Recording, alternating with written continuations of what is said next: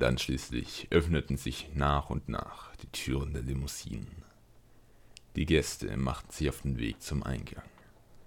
Sie durften nun selbst zum ersten Mal das Schiff betreten. Unter ihnen jede Menge bekannter Persönlichkeiten, wie der Milliardär Oxnard, die Gräfin und Geschäftsführerin von Brighton Industries Christina Brighton oder auch Ted Chalmy, einer der mächtigsten Männer der Welt. Auch unbekannte Gesichter betraten das Schiff, welche jedoch scheinbar genügend Geld für eine Karte besaßen. Gesprochen wurde kaum. Auch für sie waren die letzten Augenblicke auf der Erde ein komisches Gefühl. So zogen allmählich die Minuten vorbei, bis nur noch ein Gast das Schiff noch nicht betreten hatte. George Thiel. Scheinbar hatte er sich in keiner der Limousinen befunden, war jedoch auch laut seinen Angestellten nicht mehr in seiner Villa vorzufinden. Der Abflug würde sich verschieben. Während der nächsten Stunden suchten mehrere Angestellte das ganze Gelände ab. Keine Spur. Auch in seiner Villa fand man keinerlei Anhaltspunkte über Thiels Verbleiben. Thiels Butler beteuerte, er hätte Thiel in einer der Limousinen steigen sehen, jedoch konnte er sich nicht mal an dessen Nummer erinnern. Es war vergebens. Scheinbar hatte sich George Thiel, Vorsitzender des Weltkongresses, spurlos in Luft aufgelöst. Christoph Lane persönlich machte sich auf die Suche nach dem verschwundenen Mann, doch auch er kam mit leeren Händen zurück. Eine Ewigkeit später, es war mittlerweile schon Abend, verkündete Lane über die Lautsprecher im ganzen Schiff die erfolglose Suche nach Thiel. Sie hätten alle so genau wie möglich abgesucht, doch der Mann wäre schlicht weg.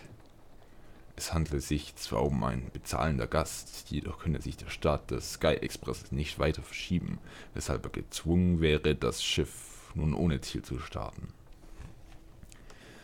Nach weiteren grundlegenden Informationen zum Orbitschlaf begann der Boden auch schon zu vibrieren.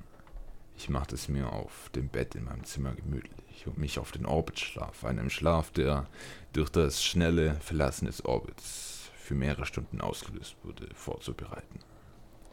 In dieser Zeit würde das Schiff automatisch gesteuert werden. Nun zählte auch schon eine Frauenstimme über die Lautsprecher die Sekunden bis zum Start. 60, 59, 58. Gleich war es soweit. Ein Meilenstein der Menschheitsgeschichte würde geschrieben werden. 18, 17, 16, 15. Der Boden vibrierte immer heftiger. 3, 2, 1, 0. Dreieinhalbtausend Menschen fielen nun in den Schlaf. Doch ein paar Stunden später erwachte einer von ihnen nicht mehr. Er erwachte nie wieder. Tag 2. Die Nachricht verbreitete sich wie ein Lauffeuer durch das ganze Schiff. Gerade als wir am Mars vorbeiflogen, erwachten Stück für Stück die Ersten und machten sich auch gleich an die Arbeit.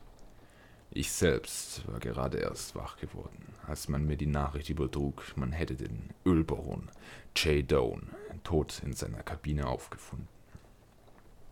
Es kursierten die absurdesten Theorien umher, bis Lane schließlich zu einer Versammlung im Hauptsaal, dem größten Raum des Schiffes, aufrief. Alle warteten gespannt auf Lanes Worte, als dieser die Bühne betrat. Bis auf Lane, der Chefärztin und dem Captain hatte noch keiner genauere Informationen über Downs plötzliches Ableben. So waren alle picht darauf, Neues zu erfahren. Lane räusperte sich. Dann begann er zu reden.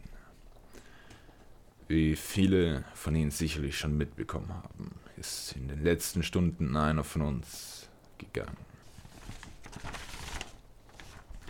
Er machte eine kurze Pause.